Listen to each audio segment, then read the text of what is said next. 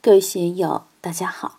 今天我们继续学习《禅说庄子在右自在与宽容的内外不二》第一讲“从容无为，万物吹泪”第二部分。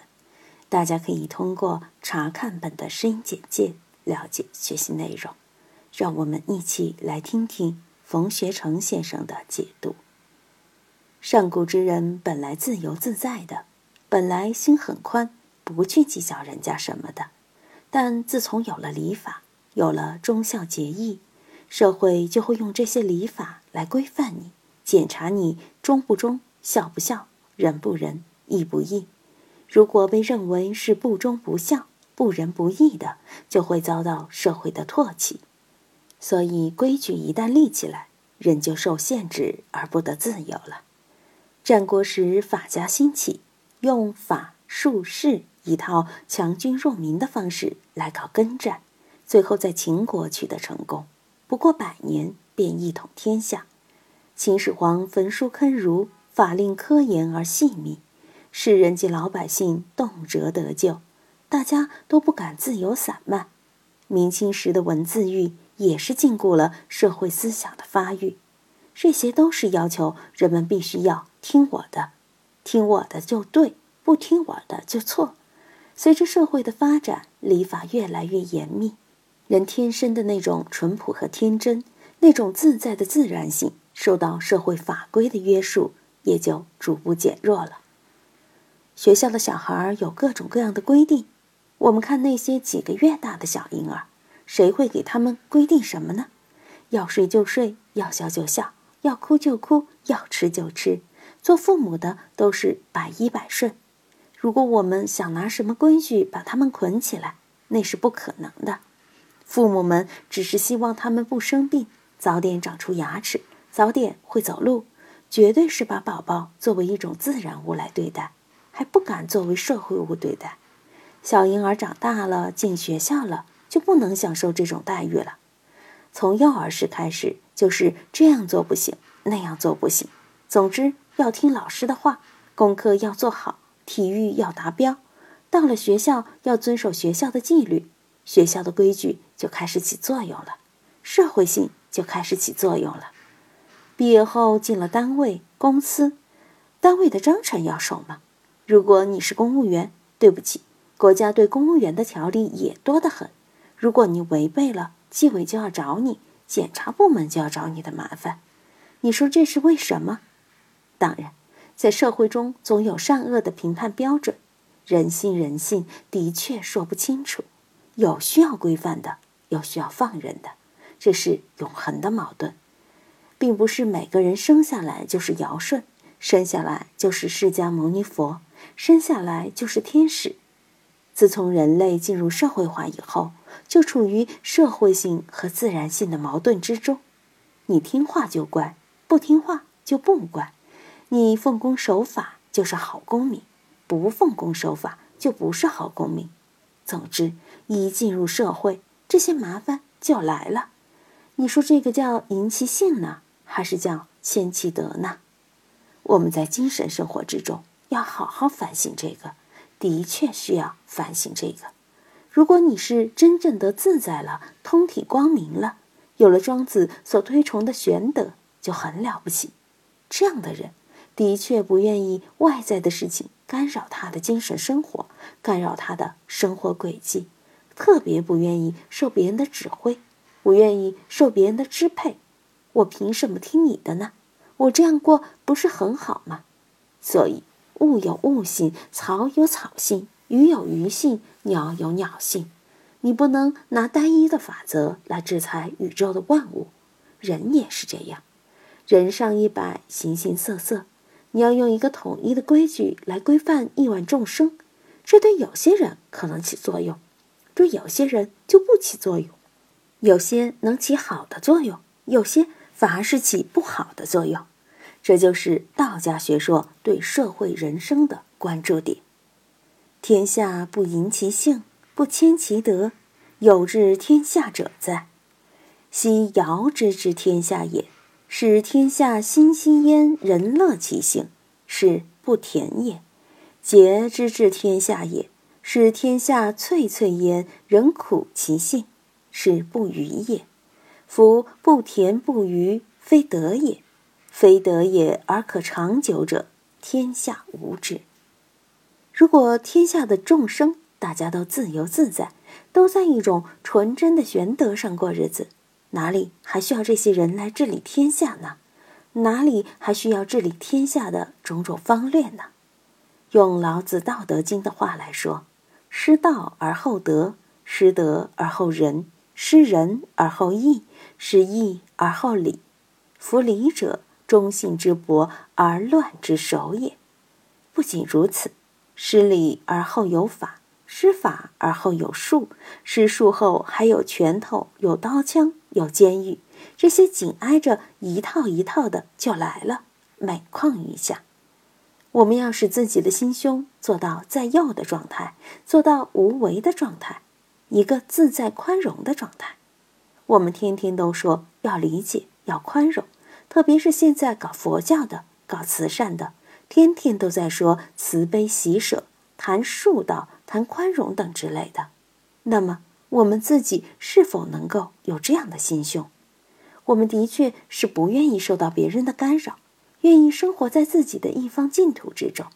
但是社会并非只有你一个人，人的烦恼、贪嗔痴的释放的，肯定要干扰社会的秩序，这就必须加以治。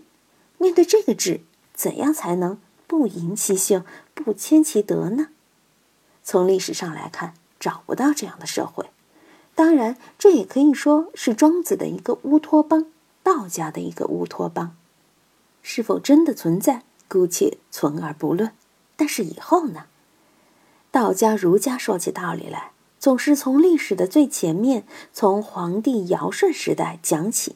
所以下面紧接着就说：“昔尧之治天下也，使天下欣欣焉，人乐其性，是不田也。”这里就给我们抬出明君来。不是桀纣一类的昏君，而是尧舜。尧是中国五千年历史中最优秀的领导，是一切帝王的样板模范。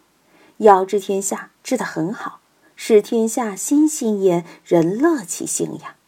尧当天子时，天下老百姓日子过得很好，大家都歌功颂德，身心都愉快。请注意啊，愉快高兴，但并不代表是甜。什么叫不甜？就是心里不安定，喜怒哀乐忧恐惊，通称为七情。七情都是有伤心性的，大怒不行，大忧不行，大恐不行，大喜也不行。作为一个道人，就要非喜非怒，不忧不愁，不喜不乐。如果你天天都乐，那么你就会失去人的恬淡之气。拿现在的话说。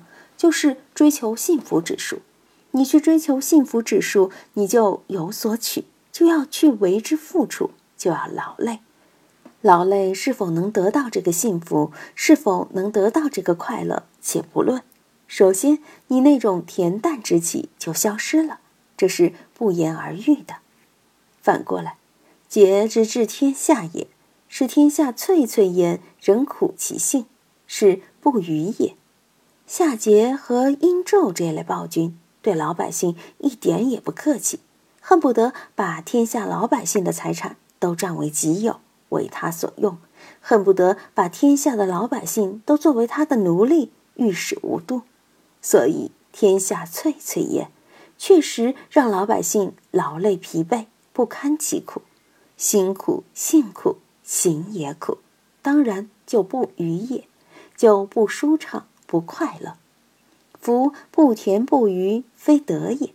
在德充福和庄子的其他篇章里，我都详细的介绍了道家的这个德，它是自然性之德，而非儒家的伦理之德。这个差别一定要明白。我经常引菜根谭的话说：“天地不可一日无和气，人心不可一日无喜神。”我们就要养和气，养喜神。我们在社会上生活，哪怕是在一个小环境中生活，经常都会不舒服、不愉快，经常生烦恼，天天面对着是非，你可能饭都吃不下，觉也睡不着，你的心性就处于一种烦恼不安的状态。心性处于烦恼不安的状态，就是非德也。有德的人一定是身心愉悦，心情放松，没有是非烦恼耿耿于怀，萦绕于胸，恬恬淡淡的生活。只要老板不拿脸色，冤家债主不上门，每天吃得饱，睡得着，身心无病，这个就是德，是老天大道赋予我们的自然生命之德。我们安享其德，安享自在，多美呢！有的人说。你这个德没有价值啊，没有产出效益啊，当然那就是另外一回事了。我们只要吃得饱、睡得着，没有烦恼是非，没有冤家债主，就已经很有德了，过得很滋润了。因为这也是处于一种无为状态，无所事、无所为的状态。从另外一个角度来说，这种状态可以生发出无穷的内容。它可以建立无穷的功业，也可以招惹无穷的祸害，这都是失德以后所出现的状态。德就像儒家讲的诚一样，是精神的一种本源状态，社会的一个本源状态，就是原始自然的社会状态。这个本源状态就没有那么多麻烦，所以不甜不愚，非德也；甜愚当然就是德。非德也而可长久者，天下无之。对于个人而言，不甜不愚就是精神疾病、身心疾病。很多身体的疾病都是由精神引起的，精神的疾病更是由精神引起的。有了疾病，肉体就不可能长久。对于社会而言，离开了德，像夏桀、殷纣那样搞，就不可能长久；像秦始皇那样搞。也不可能长久，像隋炀帝那样搞也不可能长久。为什么呢？因为他们非德，德行太差，不仅丧失了社会的德，自然性的德也给丧尽了。无德的人要治天下，有这样的好事吗？不可能有这样的好事。无德无能的人治理天下，能够做得稳、做得久吗？也没有这样的好事。所以，我们看到这里。清楚在右的主题到底说的是什么吗？我以上讲的这一大段基本上是在破题，当然我讲的也不顺，大家可以结合自己的经验和智慧，再把这一段往深处理解。今天就读到这里，欢迎大家在评论中分享所思所得。我是万万，我在成都龙江书院为您读书。